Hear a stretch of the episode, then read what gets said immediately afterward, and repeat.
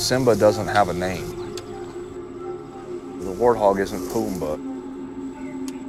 They're not buddies, they don't hang out, they don't dance and run around and throw parties together. When Simba sees Pumbaa, he's killing him.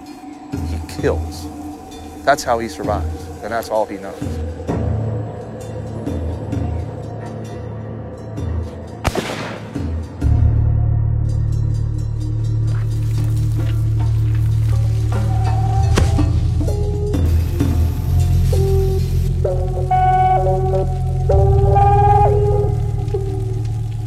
Animals, when they shoot them, they just get a sudden, sudden death, which is fine.